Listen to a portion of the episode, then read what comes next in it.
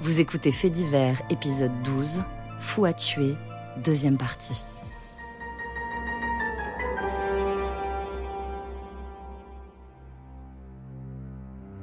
C'était dur du jour au lendemain de faire comme les autres. Les premiers temps, Serge goûte pleinement cette liberté retrouvée. Il est revenu à Bruet, a quelques amis, trouve des petits boulots, drague les filles.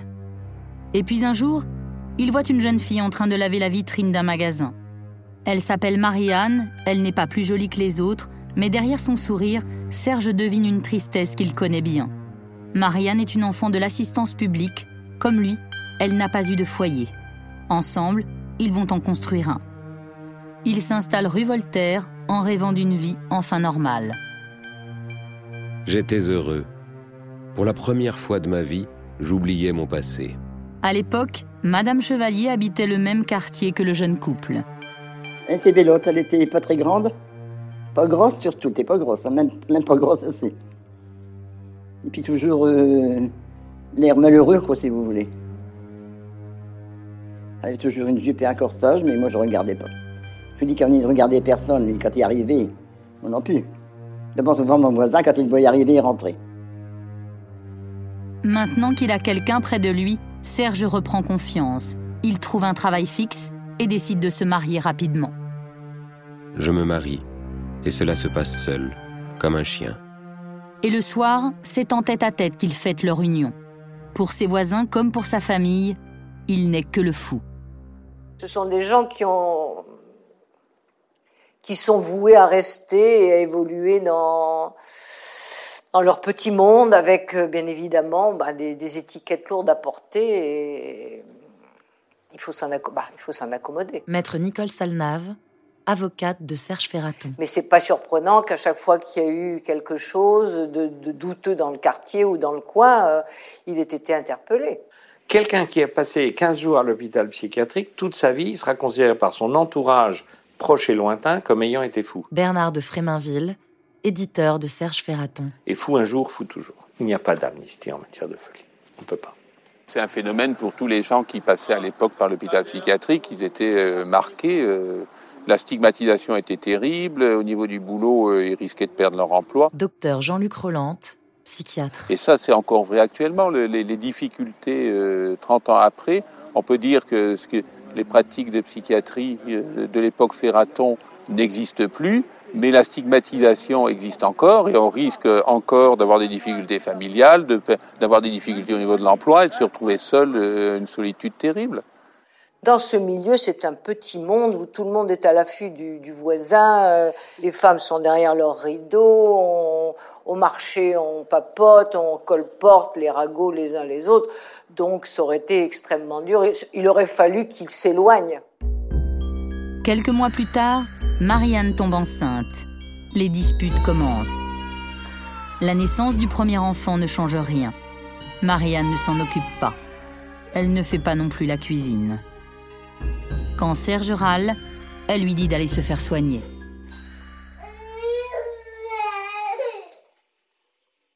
C'était pas une maison, hein. c'était une pièce simplement, avec tout dedans. Madame Chevalier, voisine de Serge Ferraton. Le lit, euh, tout était dedans. Et était là, trop, avec le petit gamin. J'ai jamais été chez les Ferrotans, hein. Mais je les voyais passer, souvent, presque tous les jours d'ailleurs, puisque je faisais ma aventure et mon, et ruisseau, avec, c'était lui qui poussait la voiture d'enfant. Bon, ils allaient chez les parents à Ferroton. Les parents que personne ne disait bonjour, pourquoi je ne sais pas. Ils ne disaient pas bonjour aux parents, ils n'avaient pas l'air quand même euh, moins que les autres. Serge a de plus en plus de mal à garder un emploi. Dès qu'il y a un délit dans le quartier, les flics débarquent sur son lieu de travail. C'est un suspect idéal. Il perd tous ses emplois, les uns après les autres. Début 74, un deuxième enfant naît. Mais au printemps, Ferraton n'a plus rien. Plus un sou, plus de boulot et son couple est en faillite. C'est alors qu'il se rend chez Maître Salnave. J'ai eu en face de moi un type qui se présentait bien, beau garçon, grand, grand bel homme, euh, bien habillé. Euh, c'est un type qui avait de l'allure. Hein. Il n'avait plus de boulot, il n'avait plus de meubles, il n'avait plus rien. Je crois que c'était vraiment la, dèche totale. Et euh, il m'avait dit, je vais placer mes enfants. Je vais, je vais mettre mes enfants à la DAS. Je crois qu'il adorait ses enfants et l'idée que ses enfants, c'était vraiment le déchirement, c'était, c'était tout, c'était l'échec, c'était l'échec de. Il avait commencé à se construire une vie et tout retombait. Donc il repartait dans ce cercle infernal.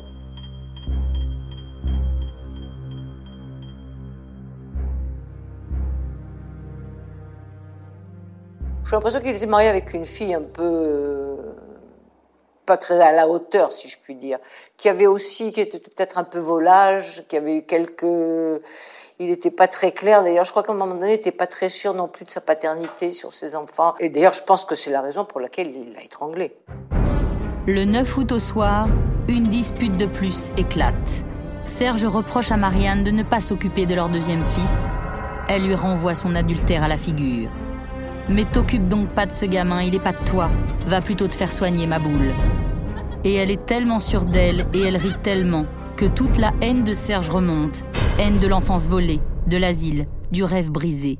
Et il l'étrangle avec une ceinture de robe de chambre. Il l'avait étranglé et il y avait une photo de Julien qu'ils avaient coupé pour l'extraire parce qu'il s'était rentré dans les chairs et c'était un petit truc comme ça, alors que bon, même c'était peut-être plus mince que moi, mais enfin quand même, vous imaginez ce que ça peut représenter. Il enveloppe ensuite le corps de Marianne dans une couverture, puis va se rendre au commissariat. Mais par peur d'être renvoyé à l'asile, il poursuit son chemin. Il passe la nuit assis près du corps et repart travailler le lendemain. En rentrant, il creuse une tombe dans la remise et coule une dalle de béton. C'est les voisins. Il habitait dans une cour là, dans la rue Voltaire. Madame Chevalier. Qui se sont dit, tiens, Marianne, elle n'est pas là. Il a répondu, non, elle est partie dans le Pas-de-Calais, dans sa famille. Le meurtre de Marianne passe inaperçu. Pendant cinq semaines, Ferraton tente de noyer ses remords dans l'alcool. En vain. Jusqu'à ce vendredi 13 septembre, où il croise la route de deux gamins et tue une seconde fois. Un jour, mon voisin, qui prenait le journal, moi je ne le prenais pas, du coup on avait la radio, la télé, il n'y avait pas de télévision à là. Hein. Il me dit, vous savez la nouvelle? Je dis, qu'est-ce qui se passe? Alors il me dit que monsieur Ferrand, il m'a dit monsieur, le garçon que vous voyez passer tous les jours avec sa femme, il me dit, il est accusé d'avoir tué sa petite jeune femme. Et c'était vrai. Quand les policiers, d'après, les, les ont dit, parce que les langues, ils vont bien, mais quelquefois bien à tort. Hein. On l'a retrouvée, elle était intacte, elle était momifiée, puisqu'il l'avait mis dans la, soute à charbon, enfin une espèce de dalle en béton dans, laquelle on gardait le charbon, et elle était complètement conservée. Euh. Marianne. Elle s'appelait comme ça, la jeune dame. Mais c'était pas Marianne, hein. Parce que sur sa tombe, ce qui est au cimetière de Bruy, au long du mur, c'est marqué Marie-Anne, après. 20 ans. C'est tout ce que c'est marqué. Et quand j'allais chez ma tante de ma belle-mère, qui n'est pas bien loin, je mettais toujours une fleur ou deux sur sa tombe. À l'égard de sa femme, il avait peut-être de bonnes raisons. Encore qu'on ne doit pas tuer. Mais à l'égard de ce gamin, qui lui ne lui avait rien fait. Le gamin, c'est l'acte gratuit. Il a dit qu'il avait été interrompu parce qu'il y a eu une voiture qui est passée pas loin ou des bruits qui ont fait qu'il s'est précipité, il l'a assommé avec une clamolette et qu'il l'a laissé mourir dans la forêt. Les experts et témoins qui se succèdent à la barre le deuxième jour du procès ne parviennent pas à emporter la conviction des jurés sur la folie éventuelle de Ferraton. Qui doit mettre les gens dans l'enfermement? Les gens de la justice ou les médecins? Bernard de Fréminville. Parce que dès lors que c'est les médecins, il n'y a pas de sentence, il n'y a pas de durée. Dès qu'il y avait des histoires à la fois euh, de délinquance, euh, docteur Jean-Luc Roland, juridique et des histoires de médecine, euh, il y avait une confusion des rôles qui ne permettait pas aux médecins d'être vraiment à leur place. C'est un monde totalitaire. Un monde totalitaire, non seulement il prend en compte la totalité de la vie des individus qui y vivent, et d'autre part, se crée ses propres règles du jeu de plus en plus loin des règles de la société. Il ne faut pas laisser aux psychiatres euh, la, la, possibilité de trancher un débat de société. La psychiatrie n'est pas un monde à part, c'est un monde dans la société.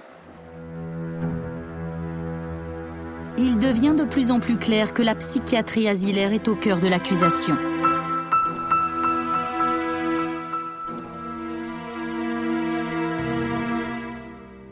Soit Ferraton était fou et l'asile ne l'a pas soigné, soit il n'était pas fou et l'asile l'a détraqué. Dans les deux cas, le constat est sans appel pour la psychiatrie. À côté des hôpitaux modèles que montre la télévision, la réalité de la psychiatrie de l'époque peut être terrible. Jean-Luc Roland et Bernard de Fréminville le découvrent en arrivant dans leur premier poste.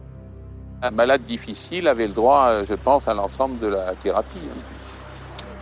Hein. On est arrivé euh, très tardivement à ne plus, euh, plus faire d'électrochoc armentière, plus d'insuline.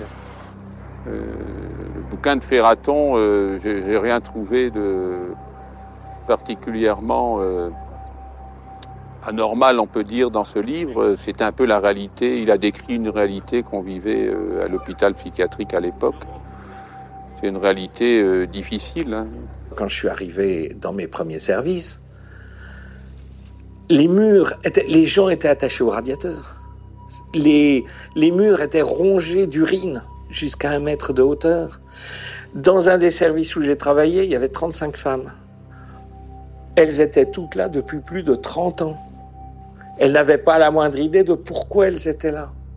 Donc, si vous voulez, c'est un monde euh, concentrationnaire, totalitaire, épouvantable. Cette responsabilité, Ferraton s'y accroche pour refuser l'identité de fou et imposer celle d'assassin qu'il s'est forgée. Moi, je pense qu'il s'est construit dans, ses crimes, il les a revendiqués. Bruno Mattei, ancien correspondant de Libération.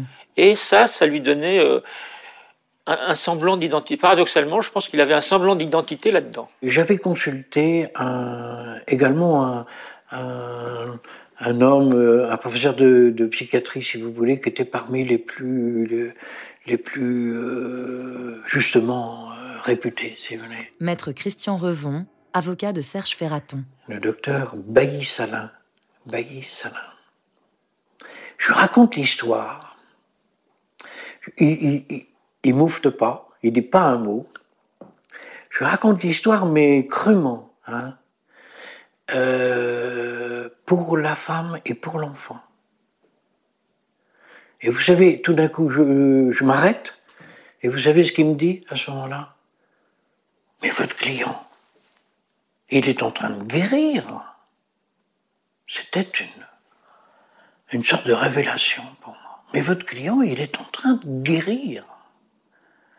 Mais guérir de quoi? Ben, Guérir de, sa maladie mentale. En tuant sa femme, en sodomisant et en tuant un enfant. Il m'a dit oui.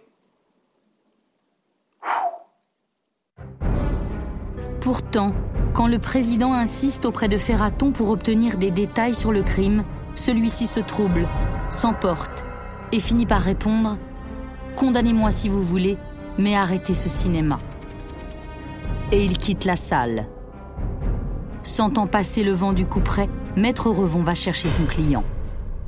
Ferraton était complètement prostré comme ça, hein, et il me dit euh, une chose euh, absolument admirable. J'en ris maintenant, tellement c'est tellement c'est juste. Il me dit mais ils vont me faire devenir fou. Je lui dis, Ferraton, il faut que vous reveniez. En votre absence, ils feront n'importe quoi. Cette parole qu'il s'est battu pour récupérer, Ferraton est sur le point de la perdre. Pour lui aussi, ses crimes sont insupportables. Mais les arguments de Revon font mouche et il revient. Le président reprend la lecture des procès-verbaux. Et tout à coup, j'entends derrière moi une petite voix. Non, non, non, non, monsieur le président. Ça ne s'est pas tout à fait passé comme ça. Je vais vous dire exactement comment ça s'est passé. Dites-nous, Ferraton. Je me suis dit. Ah,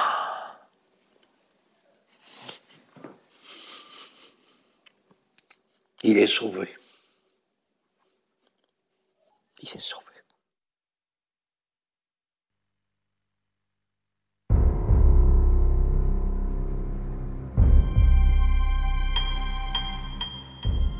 L'avocat général, lui, tenait pour la, la, la séparation euh, stricte entre folie et raison.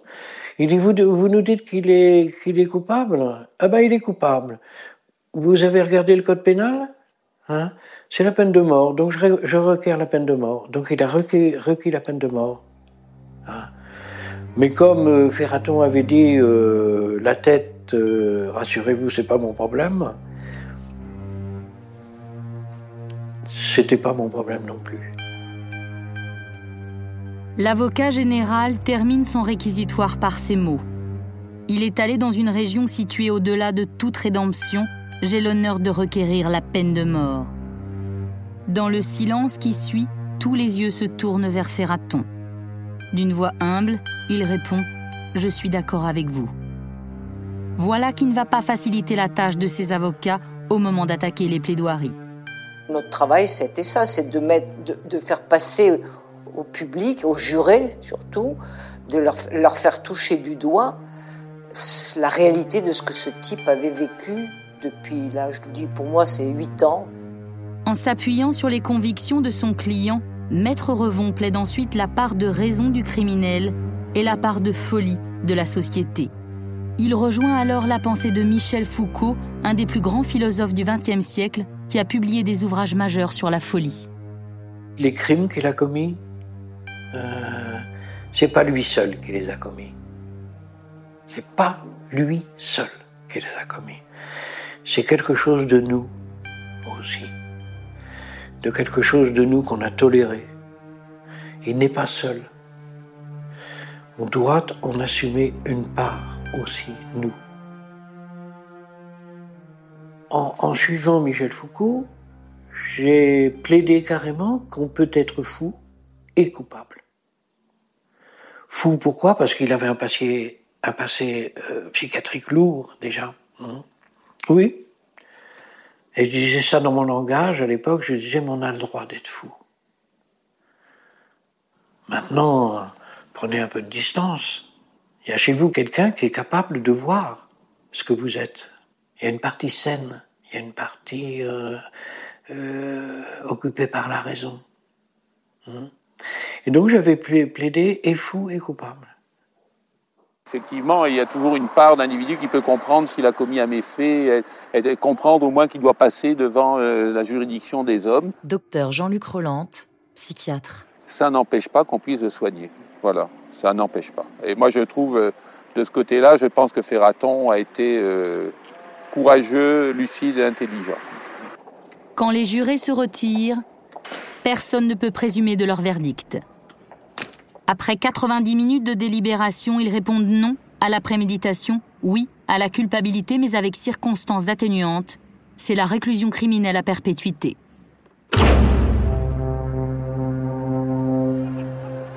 Dans la salle d'audience, c'est quand même pas courant. En général, les gens restent zen. Maître Nicole Salnave.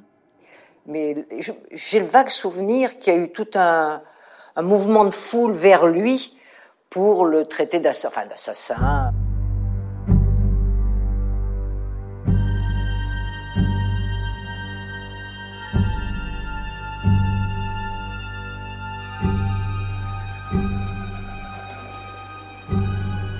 je suis comme lui. Je suis pas un autre type d'humain. C'est pas de sa faute. C'est la faute de la société. Là, au cas particulier, euh, vraiment, je crois qu'on peut vraiment dire qu'il est tombé dans un. Il a été broyé par une machine infernale, en fait. Tout un système qui, malheureusement, devient impersonnel, devient. Mais bon, malheureusement, ça aussi, le drame, c'est que ça peut nous arriver tous les jours. Hein. Ça peut arriver à n'importe qui. si Ferraton a été jugé comme il le demandait, c'est parce que sa parole a été plus forte que tout autre. C'est terrible à dire, mais il a sans doute vécu au moment de son procès un des rares moments de sa vie où on l'a écouté. Ferraton s'est décrété citoyen, et donc il a, pris, il a pris la parole, et il a pris la parole en tant que citoyen, dire bon, euh, la citoyenneté, à mon avis, prime, sur la folie, quelle qu'elle soit. On n'a jamais le droit de considérer qu'un homme n'est pas un homme, qu'une femme n'est pas une femme, qu'un être humain n'est pas un être humain. Ça, c'est vraiment le crime. C'est ça le crime. Vous venez d'écouter un épisode de Faits divers. Si vous avez aimé ce podcast, vous pouvez vous abonner sur Deezer ou sur votre plateforme de podcast préférée et suivre Initial Studio sur les réseaux sociaux. Fou à tuer est un podcast coproduit par Initial Studio et Bonne Compagnie, adapté d'un épisode de la série documentaire 50 ans de faits divers, produit par Bonne Compagnie, écrit et réalisé par Olivier Clavry. Production exécutive, Initial Studio. Production éditoriale, Sarah Koskiewicz et Mandy Lebourg. Montage, Camille Legras. Avec la voix de Célia Rosich.